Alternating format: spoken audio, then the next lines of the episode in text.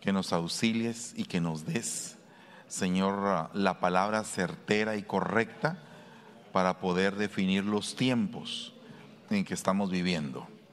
Te ruego, Señor, que esta bendición tan hermosa que nos has entregado sirva para que nosotros sigamos avanzando en cada área. Te damos gracias en el nombre maravilloso de Jesús. Amén y amén. Den un fuerte aplauso al Rey de la Gloria.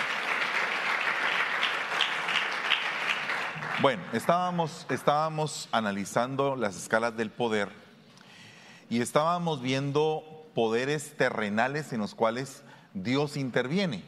Ahí fue donde nos quedamos. Y quisiera seguir terminando de, poder hablarles de este mapa que el Señor ha ido eh, pues amplificando. Y nos quedamos eh, en que la ciencia aumentará. La ciencia aumentará. Y hoy, ahorita que estaba en el, en el descanso, me mandaron una gran cantidad de mensajes hablándome eh, de la inteligencia artificial y del poder cuántico. ¿Verdad? Que el poder cuántico es algo que se está, eh, bueno, que tenemos que hablarlo en un, en un tema aparte, pero que es algo que nosotros tenemos que estar eh, pues pendientes, pendientes de poder entenderlo, de saber hasta dónde puede llegar la magnitud de esa influencia. De tal forma de que la imagen de la bestia va a tomar aliento de, la inteligencia artificial. Eso es parte de, del sistema, ¿verdad? De lo que viene. Pero nosotros estamos aquí, aquí en este punto. ¿Qué vamos a hacer nosotros? ¿Qué es lo que va a hacer la iglesia? Bueno, orar definitivamente, interceder definitivamente, clamar, por supuesto. Pero aparte de eso, tenemos que alzar la voz. Y eso es necesario. Amén. A raíz de este punto, mire lo que dice Romanos 12:2. No os conforméis a este siglo, sino transformados mediante la renovación de vuestro entendimiento, renovación de entendimiento, para que puedas comprobar cuál es la buena voluntad de Dios, agradable y perfecta. Buena, agradable y perfecta. Y es algo que a veces obviamos, porque la realidad es que la gente muchas veces no está interesado en, interesada en poder hacer la voluntad de Dios, sino que quieren hacer la voluntad del hombre. Y la realidad es que la iglesia tiene que hacer la voluntad de Dios, pero ¿cómo la va a hacer si no la entiende? ¿Verdad? La Biblia no nos está diciendo que nos adaptemos a este, a este mundo. Ustedes no son de este mundo. ¿Ustedes de este mundo? No, ni yo tampoco. No somos de este mundo, pero estamos aquí.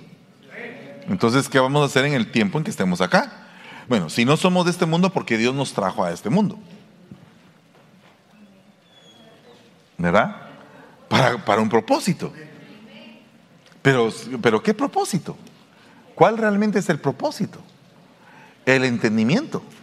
¿Qué entendimiento? ¿Es el entendimiento del mundo? No, como primaria, como primaria eh, prioridad, no es el entendimiento del mundo lo que tiene que prevalecer en nosotros. ¿Me comprende lo que estoy diciendo? Es el entendimiento de Dios, ¿verdad? La paz que sobrepasa todo entendimiento. Pero el mundo tiene una paz, pero que no es la paz de Dios, ¿verdad? Mis pasos dejo, mis pasos doy. No la doy como el mundo la da. O sea que el mundo da paz pero no es la paz de Dios. Entonces aquí hay como que una copia de algo que está arriba y que lo copian aquí abajo. Pero, ¿y en lo que está aquí abajo, no tendría que haber una influencia de arriba, pues? ¿No tendría que haber una influencia? Bueno, entonces, a eso es a lo que me refiero. A lo que me refiero es a que tenemos que entender las culturas ¿Por qué las culturas? Porque hay culturas que definitivamente eh, aceptan a Cristo como un Dios más, por ejemplo. Y no te lo van a rechazar, pero es un Dios más. Hay otras culturas que aceptan a Jesús como profeta, pero no como el Hijo de Dios. Todo el mundo musulmán sabe que Jesús es un gran profeta. De hecho, el Corán habla de Jesús, pero no es el Hijo de Dios para ellos. ¿Se da usted cuenta? Para los judíos, los judíos eh, tradicionales, ortodoxos, Jesús no es Dios. Jesús es un profeta. Y tan difícil es predicar el Evangelio en el Medio Oriente, como, eh, o, sea, en, en los países musulmanes, como irlo a predicar también a Israel. Bueno, entonces hay que tener un poder para entrar en una cultura. ¿Verdad? Hay que, hay que entrar en una cultura, pero no adaptarnos a ella. No sé si es, es, una, es un hilo muy delgado que se tiene que tratar con mucha sabiduría. ¿Verdad? Bueno, ¿usted ha, visto eh, cristianos dominicanos? ¿Sí? ¿Verdad que no son iguales que nosotros? ¿Verdad que no? Pero son cristianos y son encendidos. Pura candela, chico, te dicen. Y uno es, así raro. Usted sabe que los, ah, con, eh, los ah, centroamericanos y de México no hablamos tan rápido como los caribeños, sino que lo diga López Obrador en las mañaneras.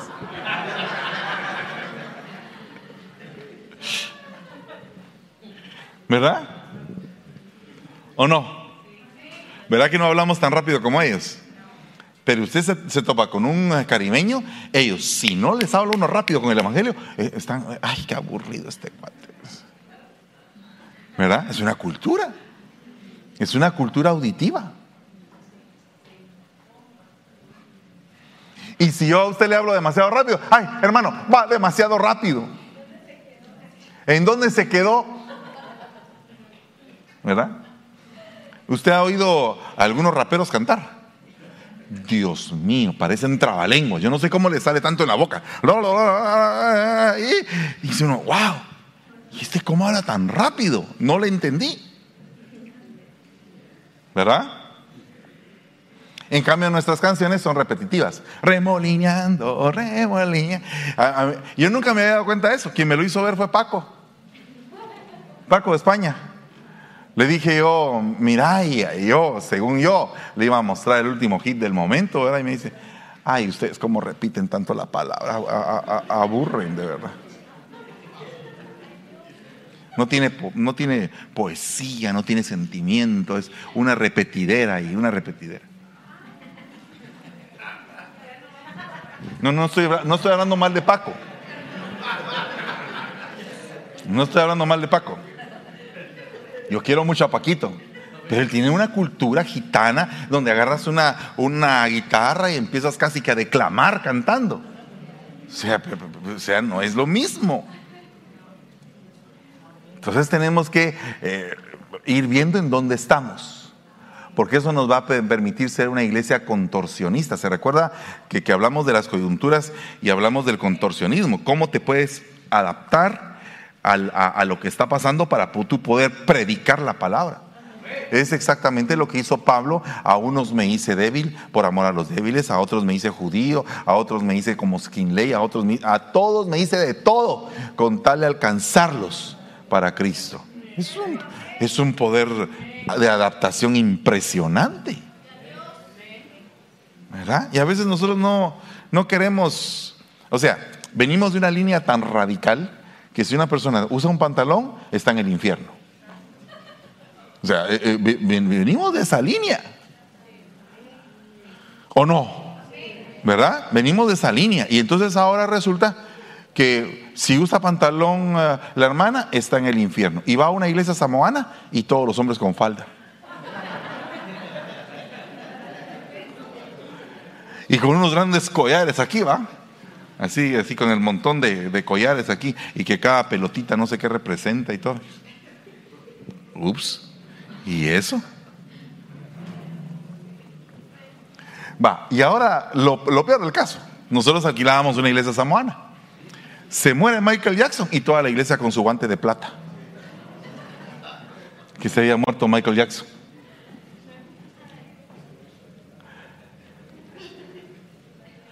Y yo he visto iglesias que se han adaptado tanto al mundo que eh, eh, por octubre ponen telarañas así en el púlpito y, las grandes arañas así en el púlpito.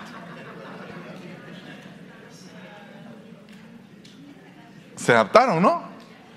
Yo no estoy diciendo eso. Yo no quiero, yo no quiero que nosotros seamos así. Yo no quiero que nosotros seamos así. Yo soy celoso de las cosas de Dios. Pero tengo que entender qué nivel, antes de condenarlos, tengo que entender qué nivel de entendimiento tienen. Y si pueden en algún momento abrirnos la puerta para poder explicar en lo que nosotros creemos. ¿Verdad? Pero si nosotros nos portamos irrespetuosamente con ellos y los condenamos de una vez, nos cierran las puertas y ellos siguen igual y de todos modos se pierden. O les van a pedir cuentas por lo que están haciendo. ¿Se da usted cuenta el punto? O sea, es bien delicado esto.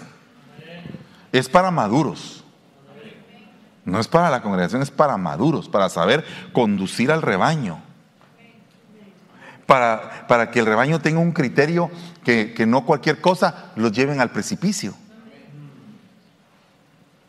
O sea, no es, no es simplemente de, de pensar así como que, que la masa piense una cosa, no tratar de que la masa piense por sí, bajo guianzas y parámetros espirituales. ¿Por qué cree usted que todo, todo el Evangelio se esparció en la tierra de una manera, pero tremenda? Porque les enseñaban a tener criterio al rebaño. Les abrían el entendimiento, que se les abra el entendimiento, veamos el criterio que el rebaño tiene. Está un poquito calladito, pero no sé si es porque está un poco difícil la cosa, si ya le agarró sueño. El poder académico, y sobre aquí me quiero parar un poco. El principio de la sabiduría es el temor de Jehová. Los insensatos desprecian la sabiduría y la enseñanza. Entonces, ¿tenemos nosotros escuelas sólidas de enseñanza bíblica? O, estamos compitiendo con universidades que tienen una escuela de enseñanza académica bien armada y nosotros con una enseñanza eh, muy floja. Yo quisiera preguntarle, ¿cuánta palabra realmente sabe la iglesia? Si es una iglesia emocional o es una iglesia espiritual fundamentada en los principios bíblicos que les enseñamos. Va. ¿Y, a quién estamos poniendo a enseñar? Porque mire, imagínense usted que, que el maestro de doctrina de la iglesia, a sí mismo no está preparado porque no, le, no lo prepararon. Entonces, no está preparado el maestro y cómo están, van a estar los alumnos. O sea, se está trasladando herejía.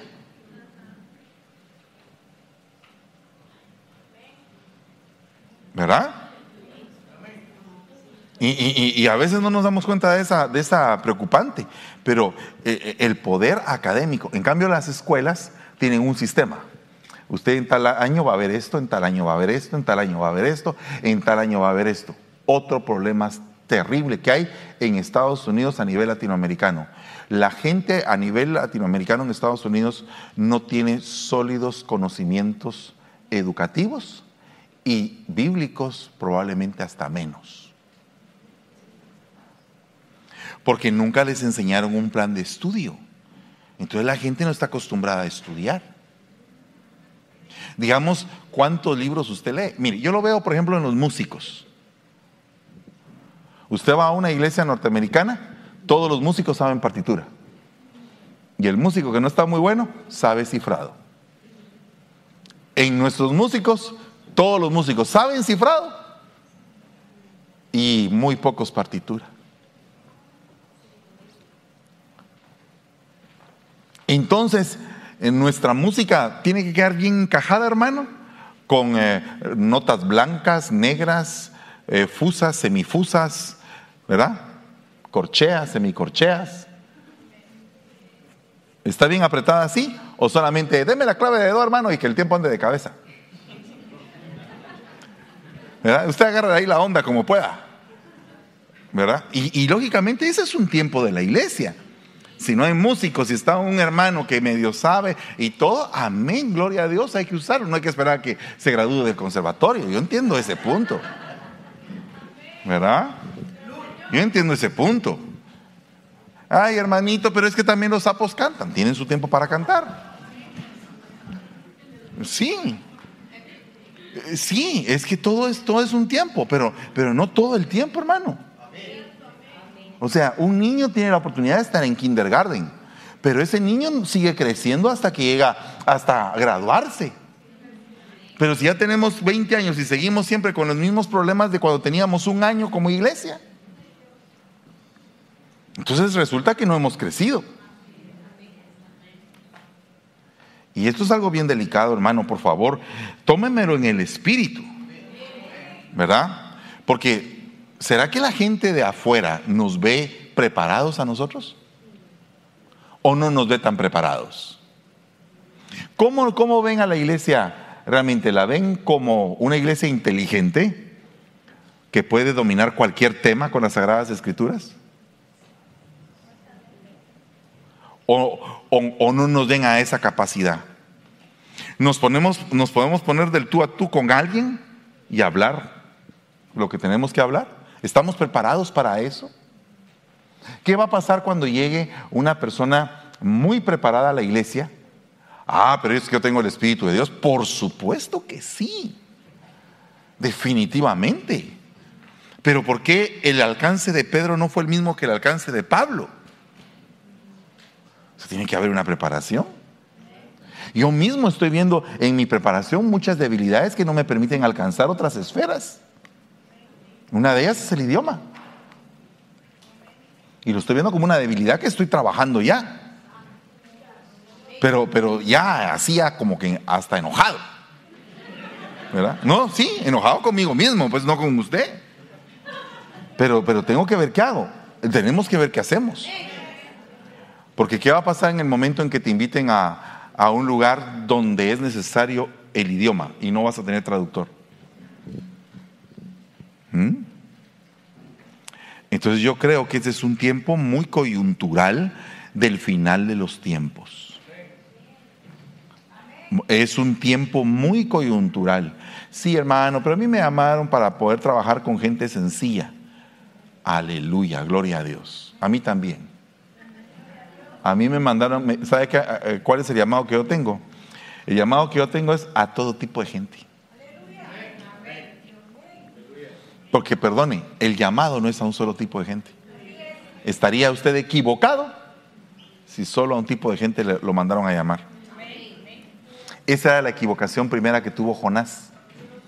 Yo profeta a un pueblo pagano como Nínive, como Nínive y que tienen a Dios, a, como Dios a Dagón. Yo, profeta para ellos, y no solo profeta, evangelista también. Yo, yo no quiero ir ahí. soy, soy, un profeta, tengo que ir al pueblo de Dios, a los exclusivos, a los de la foto.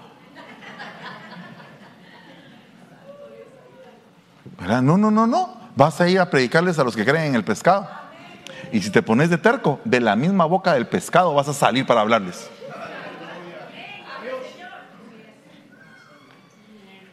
Es delicado esto, hermanos. Porque si dentro de los planes del Señor está, mire, le voy a contar un testimonio de una iglesia. Estaba un hermano que tiene mucho la unción de evangelismo y miraba a un homeless que estaba ahí, un gringuito, todo hecho pedazos, gringo, ¿verdad? Porque hay gringos en Jalisco también, ¿verdad? Pero esos son otro tipo de gringos, porque usted puede decir, tal vez hay uno de Jalisco que le está diciendo help me en inglés y es de Jalisco, pero usted piensa que es gringo. Entonces usted no le da nada porque es gringo, pero es de Jalisco. En Jalisco hay gente así, miren, así como aquellos dos, ¿verdad? Blanquitos, así, canchos altos, bien dados. Y uno dice, estos son gringos, ¿no? Pero son de Jalisco. Ok, entonces el punto es que estaba este evangelista, pasaba y miraba el homeless tirado. Entonces un día lo, llamó y le dijo, te voy a bañar, te voy a limpiar. Le cortaron el pelo en la iglesia y todo. De repente ven al cuate que puchica, puro Clint Como son bien simpáticos, ¿verdad? Porque, mire, son simpáticos porque fue la, la, clase que conquistó. Si hubieran conquistado los mayas, nosotros seríamos puchica. Seríamos la moda andando, hermano. Pero como Pero como fueron los del otro lado los que conquistaron, entonces la moda son nosotros. Entonces miraba al, al homeless. Entonces cuando lo limpió y todo, bien simpático, entonces empezaron a platicar con él, hicieron cuenta que él era ingeniero, que había caído en ese error del homeless, porque lo había tirado todo, pero que era millonario. Y les compró la iglesia. No se va a poner a buscar homeless a partir de ahora.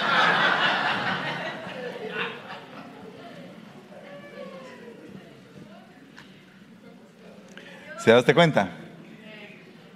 A veces la falta de adaptación, la falta de entender, de comprender las cosas más allá de lo que se ve.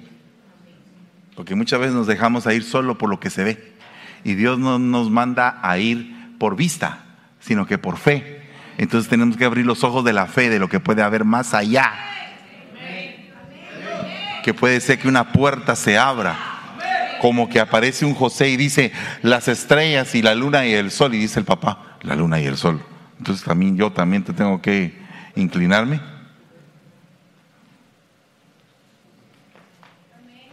Y dice que él meditaba en su corazón el sueño que había tenido su hijo. Poder legal, no penséis que he venido a abrogar la ley o los profetas, no he venido para abrogar la ley, sino para cumplirla. Entonces hay una ley de los hombres y está la ley de Dios. ¿Cómo podríamos hacer para que parte de la ley de, los, de Dios entre a las leyes de los hombres si la iniquidad ha promulgado sus propias leyes? Y si la iniquidad es una potestad invisible que promulga leyes inicuas, ¿por qué no Dios va a poner su ley en el corazón de los reyes. ¿Cómo así, hermano? Deme un versículo. Nabucodonosor eh, promulgó un decreto después de, y dijo, quiero promulgar un decreto, que no hay Dios como el Dios de Israel. Ah, pero, eh, pero fue un decreto. El rey lo dijo. Todo el mundo obedeció porque el rey lo dijo. Entonces, ¿no sería interesante que la iglesia agarrara cabezas para que promulgaran leyes. Esto no le estoy hablando yo de un evangelio terrenal, hermano. No. No, no, no, no le estoy hablando de un evangelio terrenal donde su base sea terrenal, pero sí su aplicación, porque la aplicación del evangelio es traer las buenas nuevas de Dios a la tierra. Entonces aquí está el poder religioso, el poder que tienen las instituciones religiosas y sus líderes para influir en la vida espiritual y moral de las personas. Va, le voy a poner un ejemplo. Eh, hubo una iniciativa hace muchos años de no fumar, porque hacía daño. ¿Es algo bueno o no es algo bueno eso? ¿Quién sería quien la dijo? Pues alguien que estaba harto de que le echaran humo en las narices. ¿No cree usted? Pero, pero ¿fue un año o dos? ¿O fueron varios años de pelea para que la ley entrara? ¿Sabe qué es lo que necesitamos nosotros? Saber correr. Y correr y correr y correr y correr hasta que las cosas empiezan a caminar. ¿Sabe que la mayoría de personas cuando empiezan a correr se quedan al principio de los 100 metros? No quieren correr toda la, todo lo que tienen por delante. Ok para no aburrirle, poder de influencia personal. Así alumbre vuestra luz delante de los hombres. Vuestra luz delante de los hombres, para que vean sus buenas obras y glorifiquen a vuestro Padre que está en los cielos. ¿Qué entiende usted por eso? Que yo moralmente y espiritualmente me vea bien ante los hombres. Hubo un candidato aquí el día del foro que dijo, ustedes no saben, y les dijo a los demás candidatos, que la iglesia tiene 69% de credibilidad ante la, ante la gente. Y nosotros tenemos solamente el 6% de credibilidad, dijo él. O sea, como el que dice, ustedes no saben ni en qué embajada vinieron. ¿Saben que me gustó eso? Eso que dijo me gustó, me super gustó. Dije, mm, ya le atinaste en dónde estás. ¿Verdad? ¿Ya? ¿Ya le atinaste en qué? ¿Cuál es el lugar que estás pisando? estás en una embajada del reino de los cielos en la tierra. Y cuidado con lo que decís y abrís tu boquita porque todos nosotros tenemos un criterio formado espiritualmente, bajo doctrina y bajo principios. Así que ten cuidado tus palabras. No vas a decir que aprobás el aborto porque no estamos de acuerdo. Y vas a tener todos estos votos en contra, de una vez te lo digo. Ah, e-, ese, es, ese es un poder. ¿Verdad? No que, ay, Dios, que hagan lo que quieran, ay, que, ay, que. Ah, de todos modos ya va a venir el Señor mañana. Entonces que maten a todos los niños que quieran, pues. ¿Mm? ¿Sabe usted que uno de los candidatos esta semana, y se lo pasé por, por, por, uh, ¿qué? Por WhatsApp, dijo que quería él. Claro que eso se necesitaría tiempo. Y alguien, ah, pero no lo van a hacer. Alguien me dijo así, perdóneme, le dije, no lo pueden hacer ahorita, pero es una idea que ya se metió. Ya se metió. Que todos los hijos de indocumentados aquí en Estados Unidos no reciban ciudadanía. Y que se acabe el turismo eh, médico para poder ser ciudadanos aquí en Estados Unidos. Eso lo dijo un candidato republicano.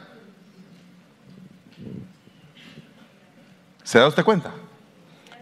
Entonces, ¿por qué? Porque ellos están garantizando de que no haya más ciudadanos que quieran votar, que tengan criterio diferente al de ellos. O sea, es un clasista y un racista. Porque nos están viendo a nosotros como ciudadanos de segunda categoría. Y encima de eso, los que tienen papeles, ah, yo no quiero ir a votar, usted que miren qué impone. Y, y ya tiene papeles, ya es citizen aquí. ¿Sabe por qué es mi insistencia en esto? Porque si no, esto va a seguir como una enfermedad, como una carcoma. ¿Cómo va a ser? Pero si ya nos vamos, sí, pero ¿cómo va a ser nuestra partida? ¿Usted quiere que, su partida sea eh, siendo perseguido y todo ya amenazado por todos lados? ¿O quiere que su partida sea gloriosa? Pues entonces, eh, hagamos que nuestra voz valga. Y no es político lo que estoy diciendo como politiquero pero si es político desde el punto de vista gubernamental. Poder psicológico, todo lo puedo en Cristo que me fortalece, todo. Ah, usted se puede ir a meter al palacio, al Capitolio y poder hablar de algo. Claro que puede, todo lo puede en Cristo que le fortalece. Pero si no puede usted, uno de sus hijos sí puede si usted lo prepara.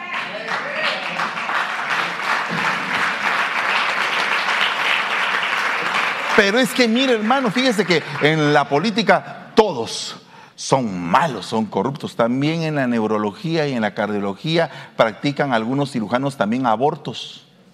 Pero no porque practiquen abortos es mala toda la medicina. ¿Entiende usted el punto? Es una rama, como cualquier otra rama de la educación eh, del ser humano aquí en la iglesia. El sabio oirá y aumentará el saber. El entendido adquirirá consejo. Qué lindo es tener un, grupo de consejeros poderosos, hermano. Ese es un recurso valioso. El sabio de corazón es llamado prudente y la dulzura de labios aumenta el saber. El poder de persuasión por poco me persuades de ser cristiano. Por poco, por poquito, seguí hablando y ya acepto a Cristo. Por poco me persuades de ser cristiano. Entonces, pregunto, ¿cuántos de ustedes quieren tener poder de persuasión para que la gente se vuelva cristiana?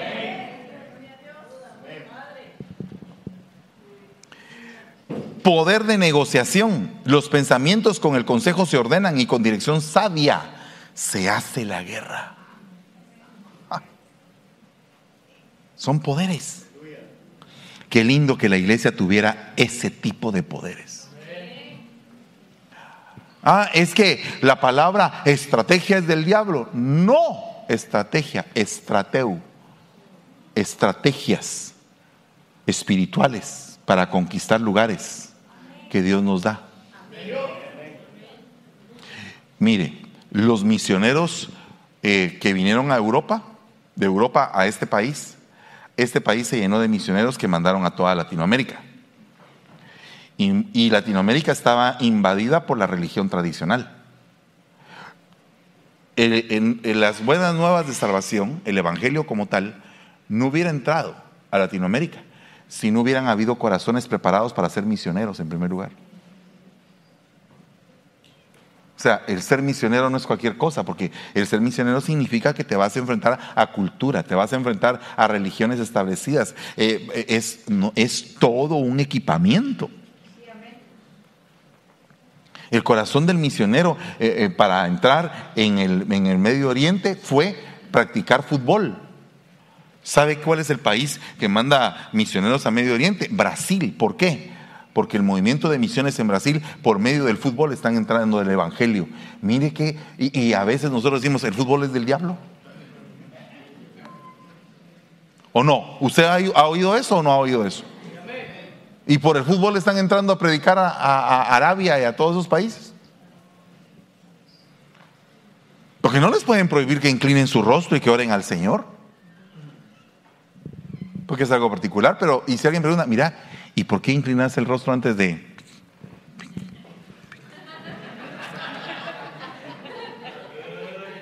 Pues porque soy cristiano. ¿Y eso qué es? ¿Cómo se come? ¿De qué se trata? ¿Verdad? Estrategias para conquistar. ¿Sabe usted que Kim Jong-un ese es un hombre terrible, hermano? en Corea del Norte. Pero le gusta el básquetbol.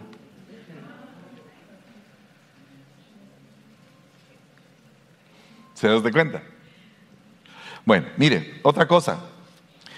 Poder de negociación. Ahora mire esto. Poder de liderazgo. Pero entre vosotros no será así, sino que el que quiera hacerse grande entre vosotros será vuestro servidor.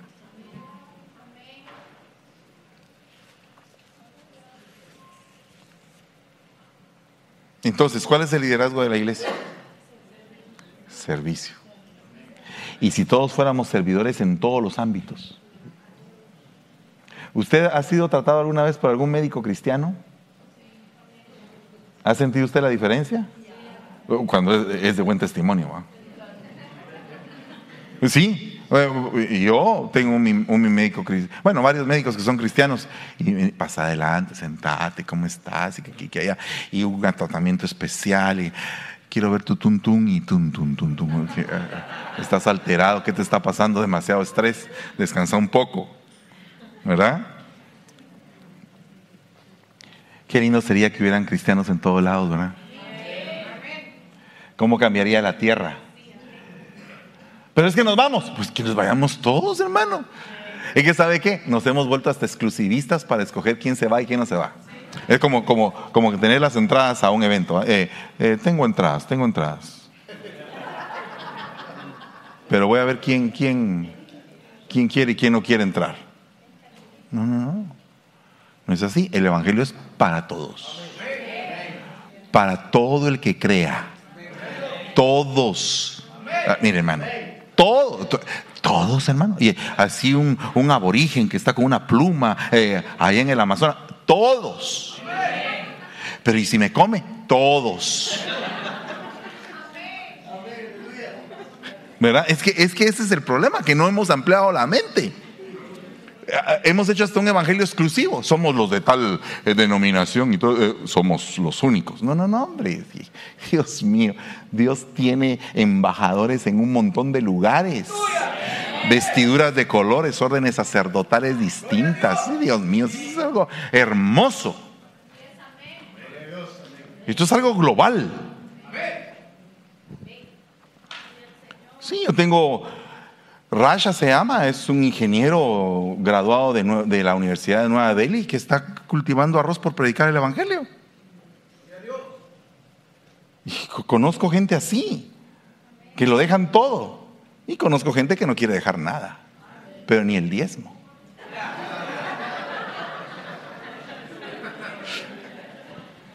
Sí, es que es relativo todo eso. A veces no, es que ¿sabe qué es lo que pasa? Que nos acostumbramos a un evangelio que todo tiene que ser gratis. Gratis, gratis, gratis, gratis. Todo es gratis, todo es gratis. Y Dios guarde que algo no sea gratis porque, ay, Dios mío, se, se les enferma el alma. Y la salvación no es gratis. Fue pagada con un precio muy alto. Muy alto.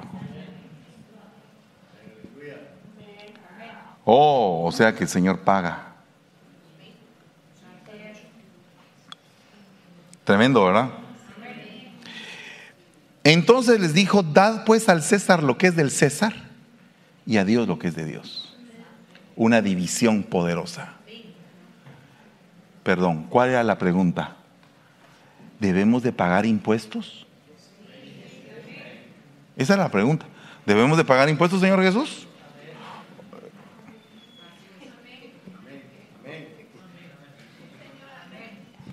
¿Saben qué les contestó Jesús? Tienen que pagar doble impuesto. Porque tienen que pagar el impuesto al César y también a Dios.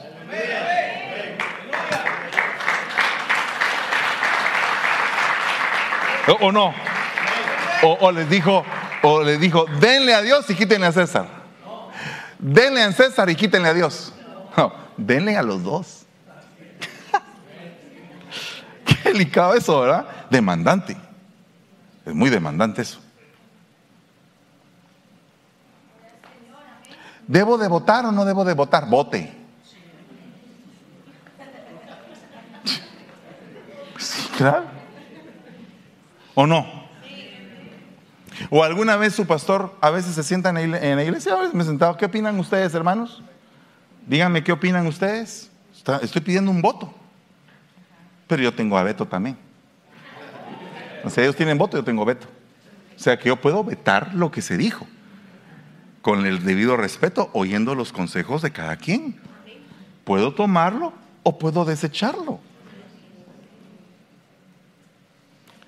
¿O no es un ejercicio ese? Porque en la multitud de consejos está la sabiduría, ¿no? pero mira, hermano, eh, eh, eh, enséñeme un poquito más de esto. Pero ¿y no David, pues? ¿Quién era el consejero de David? Agitofel. ¿No era Natán? ¿No era Sadoc? Eran consejeros. Sacerdotes, profetas, consejeros.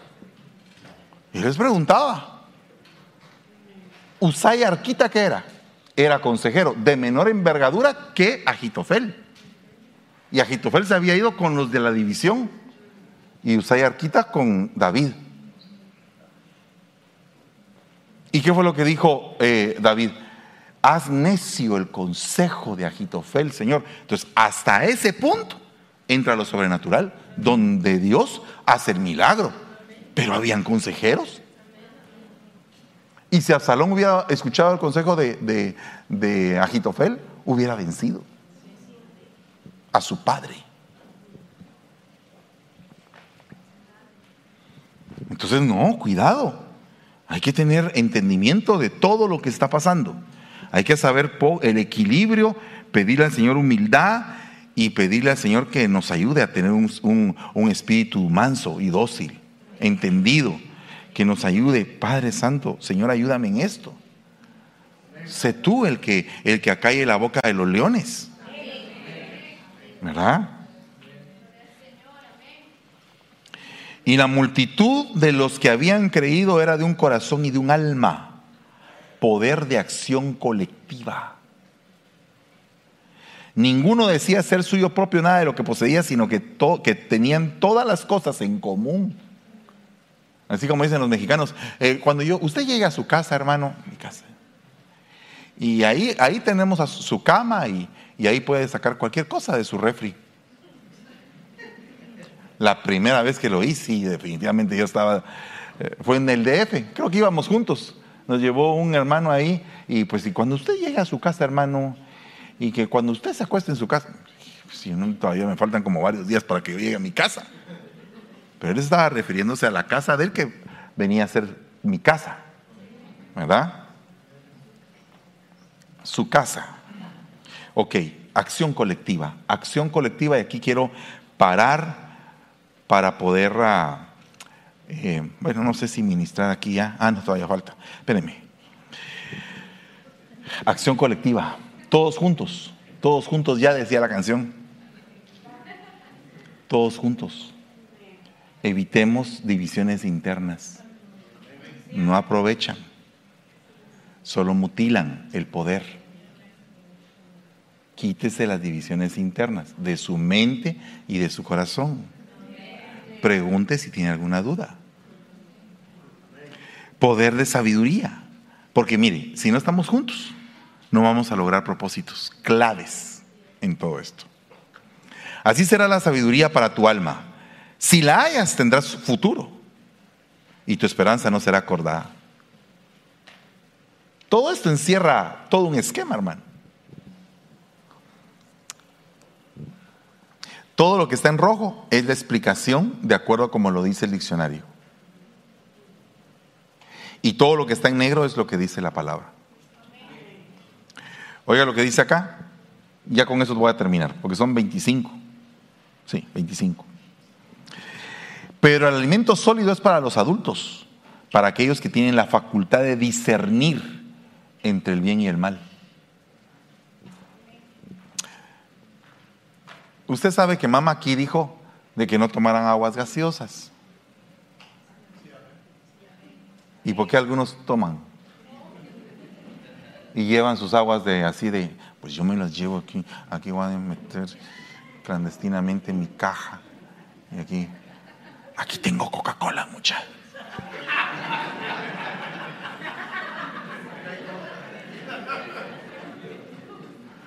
Va. Eh, Lady Obama dijo que no azúcar, que quitábamos el azúcar en las escuelas porque los niños se estaban enfermando. ¿Verdad? Mi hijo, ¿querés tu Coca-Cola?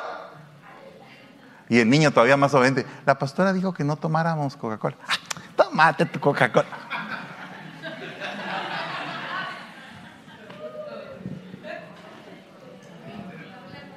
Perdón, ¿eso es pecado, sí o no? No está muy convencido. Yo pensé que usted me iba a decir, sí, no, no. ¿Sabe por qué es pecado? ¿Sabe por qué es pecado? Porque el que sabe hacer lo bueno y no lo hace, le es pecado. ¿Usted ha pecado en eso, hermano? Sí. Comía mucho. Me ha costado dejarlo, hermano. Y ahora que he estado de viaje, los hermanos, yo no sé, ¿quiere uno sus espaguetis? hermano, no puedo comer pastas. Ah, qué lástima. Ya habíamos preparado con una cremita y todo.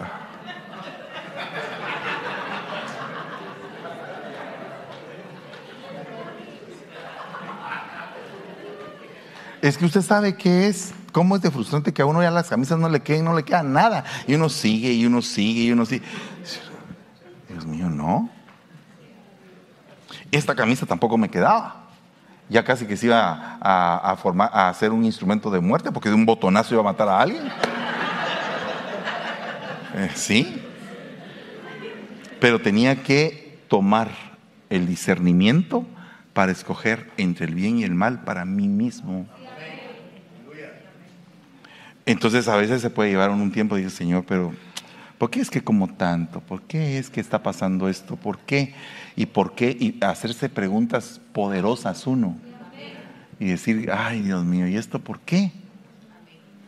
Si usted me pregunta en qué edad estoy yo, estoy en la edad del por qué. No, de verdad, no, estoy en esa edad. Todo me pregunto por qué. ¿Ha visto usted a los niños que le preguntan, papá, ¿y por qué? ¿Y por qué? ¿Y por qué? Así, así estoy yo en esta edad. Y dicen cuando uno se vuelve viejo, se vuelve como niño, ¿no? ¿y por qué, Señor? ¿Y por qué? ¿Y por qué? ¿Y por qué? Y uno se pregunta, ¿y por qué? ¿Verdad? ¿Y por qué vino usted hoy el, día, el día de hoy? ¿Y por qué estoy yo predicando aquí? ¿Y por qué tengo este tema? ¿Y por qué este tema le habló a su corazón? ¿Y por qué se puso bravo? ¿Y por qué? ¿Y por qué está cuestionando lo que estoy diciendo? ¿Y por qué eh, no lo asimila? ¿Y por qué me está diciendo si es de Dios o no es de Dios? O sea, muchos porqués. ¿Verdad que hay muchos porqués? Cuando analizas el por qué, es porque está viniendo un espíritu de discernimiento a tu vida. Y óyeme bien, no te estoy obligando a que creas lo que estoy diciendo. Disciérnelo. Te estoy enviando a que lo disciernas. Por eso te mandé todo el tema completo. Para que vayas a tu lugar secreto y analices. Tienes todo el derecho de hacerlo. Y si no estás de acuerdo, te respeto. Te respeto. De discernir. Porque si perdonas a los hombres sus ofensas, os, perdonará también a vosotros vuestro Padre Celestial. Pero si no perdonáis a los hombres sus ofensas, tampoco vuestro Padre os perdonará vuestras ofensas. Es el poder del perdón. Aquí ya entran poderes más espirituales, pero que tienen una aplicación terrenal. Usted vio ese, eh, eh, ese mensaje que salió esta semana de aquel hombre que llegó a abrazar a la asesina del hermano. Y le dijo desde el, quiero que me den unos minutos, le dijo al juez, quiero decirte que te perdono. Y se puso a llorar, devastada. Y se abrazaron ahí en la corte. Un testimonio poderoso del amor de Dios. Dios mío, yo no llegaba a ese nivel. Por ejemplo, el hecho de lo que hizo Rigo en, en la campaña es admirable. Yo no sé qué es lo que estaba sintiendo en su corazoncito, pero no cabe duda que era el poder de Dios.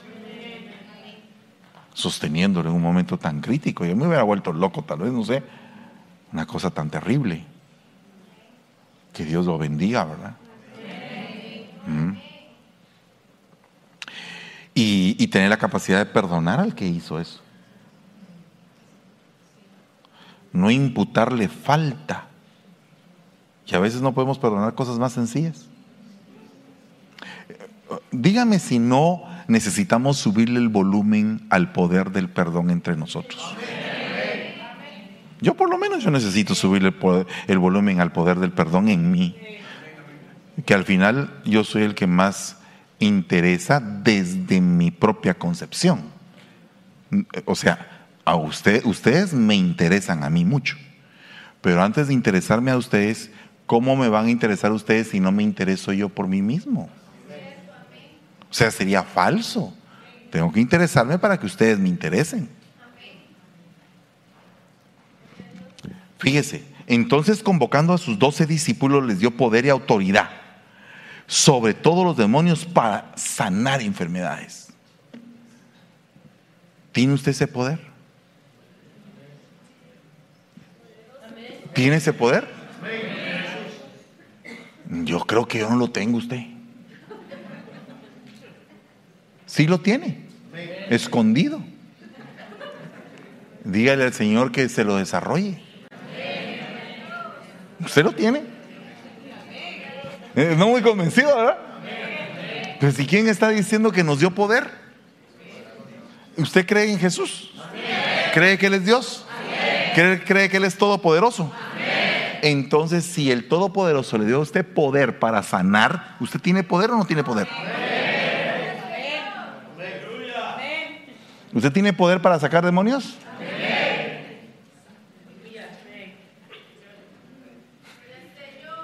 Pero a veces nosotros no queremos que tenemos, ah, eh, eh, hermano, que ore aquel hermano, porque él tiene el poder de sanidad. Aquel que está allá tiene el poder de sanidad. Pues yo también lo tengo.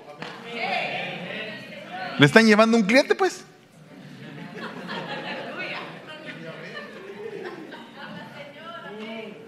Sí.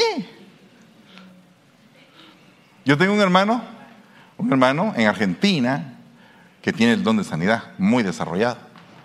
El hermano Juanito Cecchini.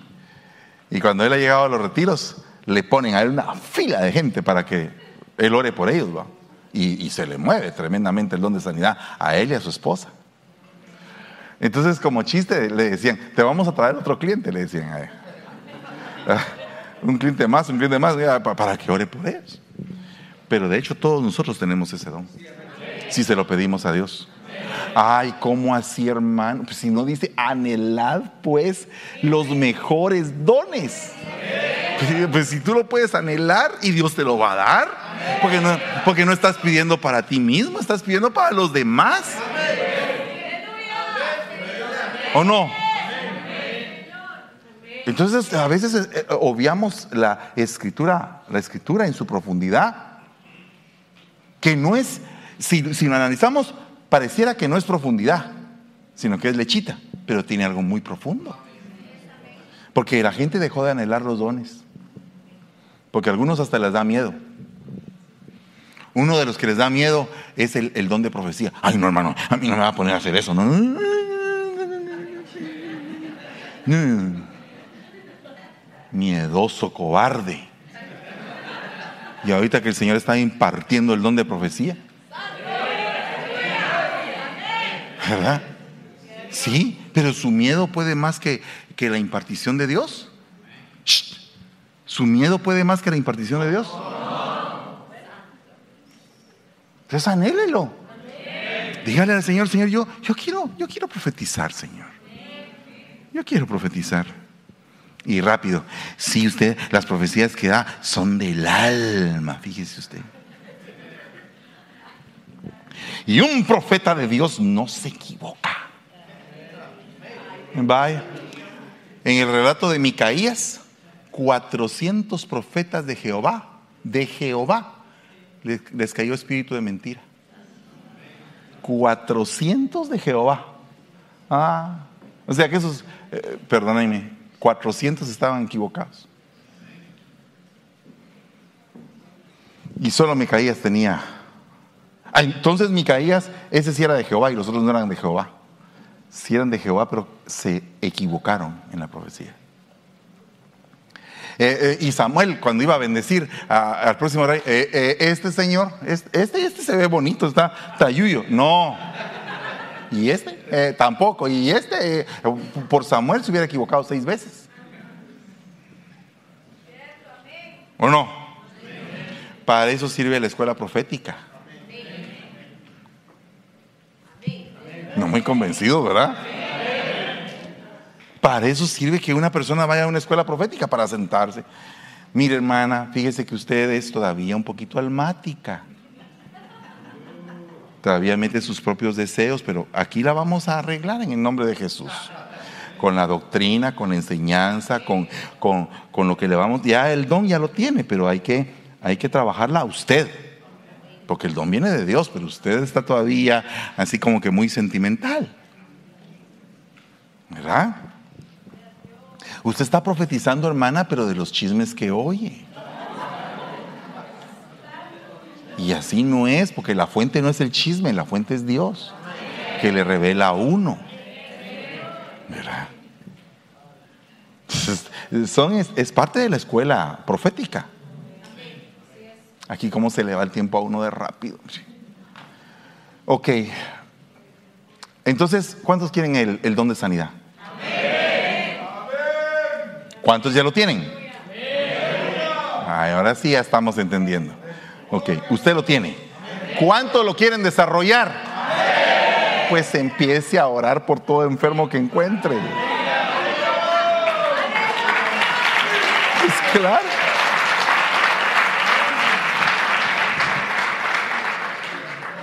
Un apóstol que amo yo mucho, amigo, me dice, mira Fernando, desde el momento en que se instaló el departamento de evangelismo en la iglesia, de la demás iglesia dejó de evangelizar. Dije, oh, tiene razón, es cierto. Todos tienen que evangelizar. Todos, todos, toditos, todos. Bueno, de ahí, todas vuestras cosas sean hechas con amor. Todo hecho con amor. Entonces, ahí hay una gran demanda. Porque no todo lo hacemos con amor. Por ejemplo, a veces se hacen las cosas para sobresalir, para verse uno.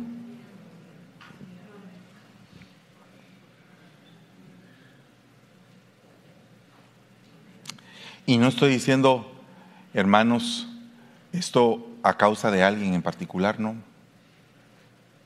Mm, mm. Sino que hay muchas personas que hacen las cosas no con la razón correcta. Por último, el poder de redención, en quien tenemos redención por su sangre, el perdón de los pecados, según las riquezas de su gracia. Ah, sí, hermano, pero eso es exclusivo de Dios. Solo Dios tiene ese poder de redención. Aleluya. No. ¿Qué fue lo que hizo vos con Ruth?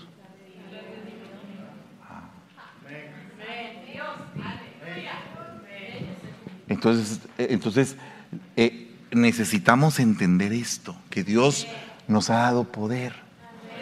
¿Cuál es el, el error de la iglesia? Que la iglesia siente que tiene, que no tiene poder.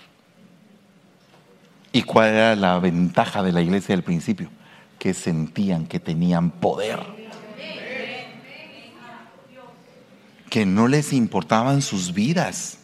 Se ponían ahí en el coliseo, se los hartaban los leones y ellos cantando. Y aquí se un culto de alabanza así. Creo que ni yo mismo lo aguantaría. ¿Verdad? O sea, es algo tremendo.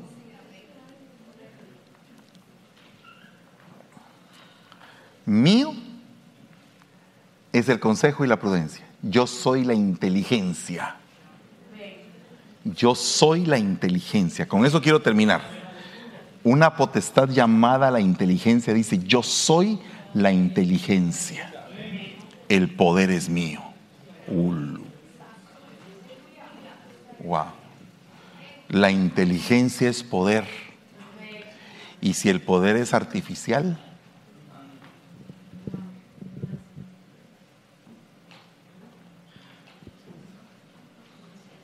¿Sabe usted que toda la información del mundo se metieron en, ultraprocesadores, superordenadores? Google es un superordenador. ¿Se recuerda usted de que hace muchos años los grandes evangelistas hablaban de una gran computadora que le decían la bestia en Bruselas?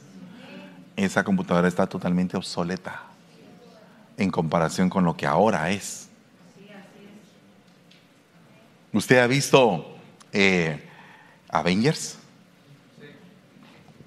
Bueno, como su religión no se lo permite solo a Cox y a mí.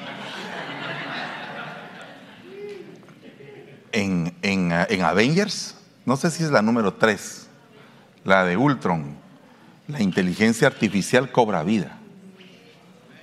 Y le ponen una ecuación a la inteligencia artificial. ¿Qué se debe de hacer para que el mundo pueda ser mejor? y entonces él empieza a eliminar a la humanidad. Porque no es solamente inteligencia, tiene que haber espíritu.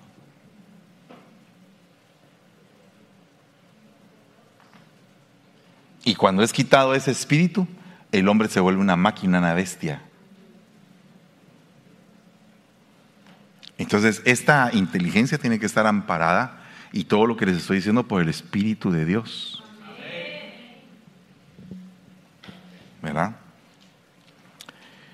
Y eso va a permitir que la, que la humanidad cambie para bien, con el poder de la iglesia como en una entidad espiritual. Entonces, pónganse de pie en el nombre de Jesús. Creo que todos tienen su Santa Cena. Pueden llamar a mi esposa, por favor, para que venga a celebrar Santa Cena juntamente conmigo.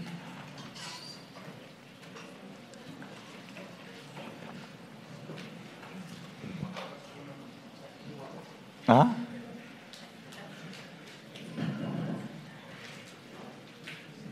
Pero ya le dijiste que bien.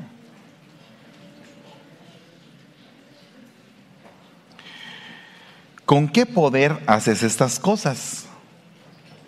¿Quién te ha dado ese poder? Te pregunto. Cuando tú hagas cosas extraordinarias, te van a preguntar quién te dio el poder. ¿Quién te dio el poder para hacer eso?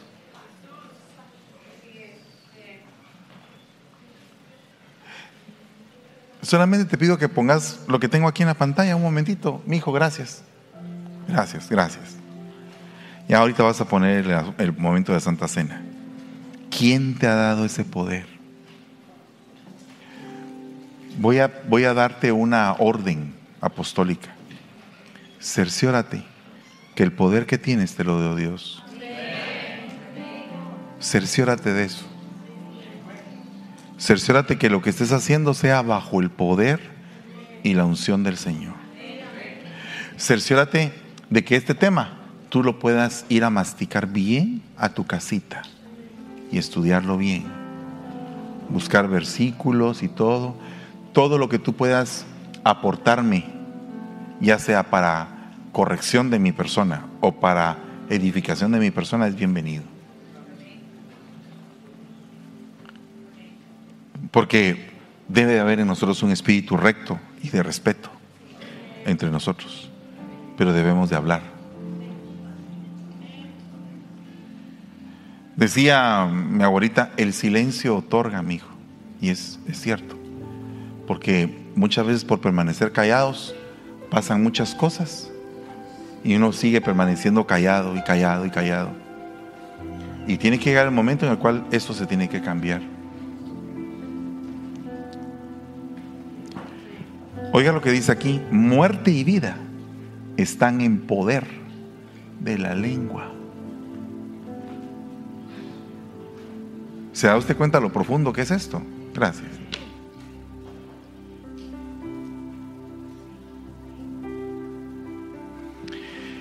El hombre sabio es fuerte y el hombre de conocimiento aumenta su poder. ¿Mm?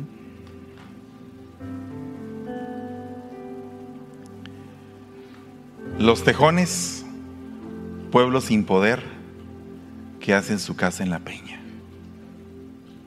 Llega un momento donde tu poder ya no alcanza para mover ciertas cosas.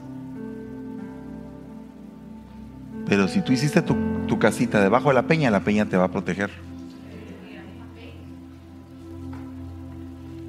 Por último, yo planté y Apolo regó, pero Dios ha dado el crecimiento. Entonces, aquí, en este conglomerado, hay una distribución de poderes. ¿Verdad? Aquí hay un poder, aquí hay otro poder, ahí hay otro poder, ahí hay otro poder, una distribución de poderes.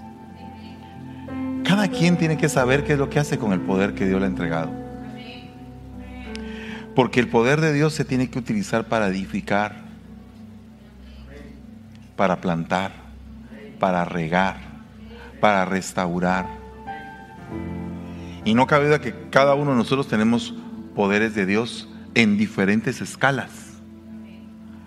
No cometamos el error de abusar del poder que Dios nos ha entregado, sino que recibámoslo con, una, con un corazón de humildad, entendiendo eso. Amén. Vamos a orar. ¿Ya tienes tu panito?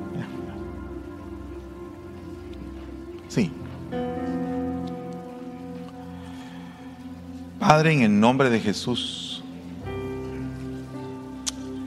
aquí estamos todos aquellos que no somos fuertes, Padre, ni somos poderosos.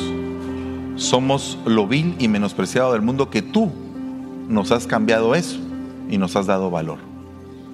Ahora, con el valor que tú nos has entregado y el poder que nos has entregado, vamos a hacer cosas en tu nombre y para glorificar tu nombre, Señor.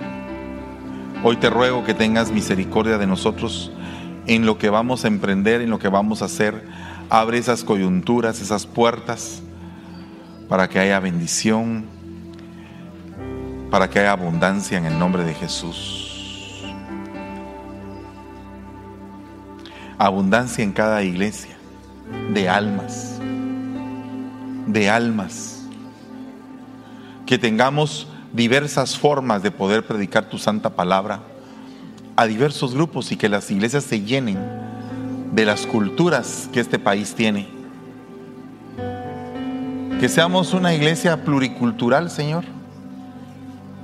Que seamos una iglesia que pueda arrancar almas a las naciones, sea la nación que sea, Padre. Y que nosotros seamos portadores, embajadores de tu evangelio, Señor. Perdona nuestros pecados, límpianos, Señor, con el poder de tu preciosa sangre. Ayúdanos, Señor, a ser mejores cada día y, y llénanos de amor, por favor. Esto es mi cuerpo, dice el Señor, el cual es entregado por todos ustedes para el perdón de los pecados. Hagan esto en memoria mía, dice el Señor. Comamos del pan, por favor.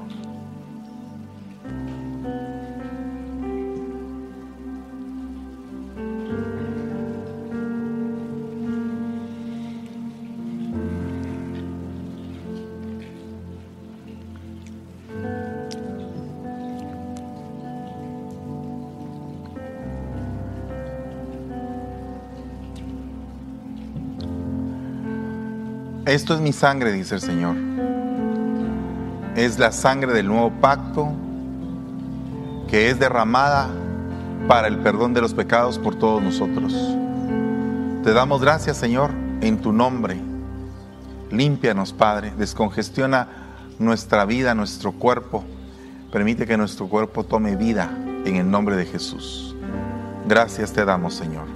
Amén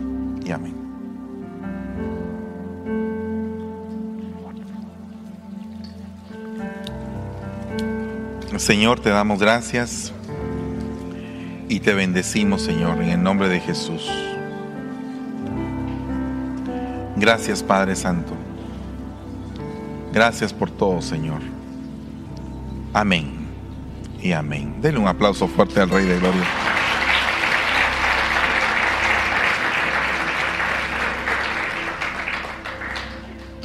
Gracias, Eh, siéntense un momentito. Ya estamos finalizando el día de hoy.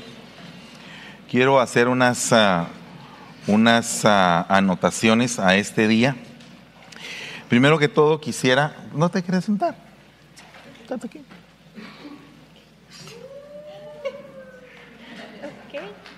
Va, ahí está.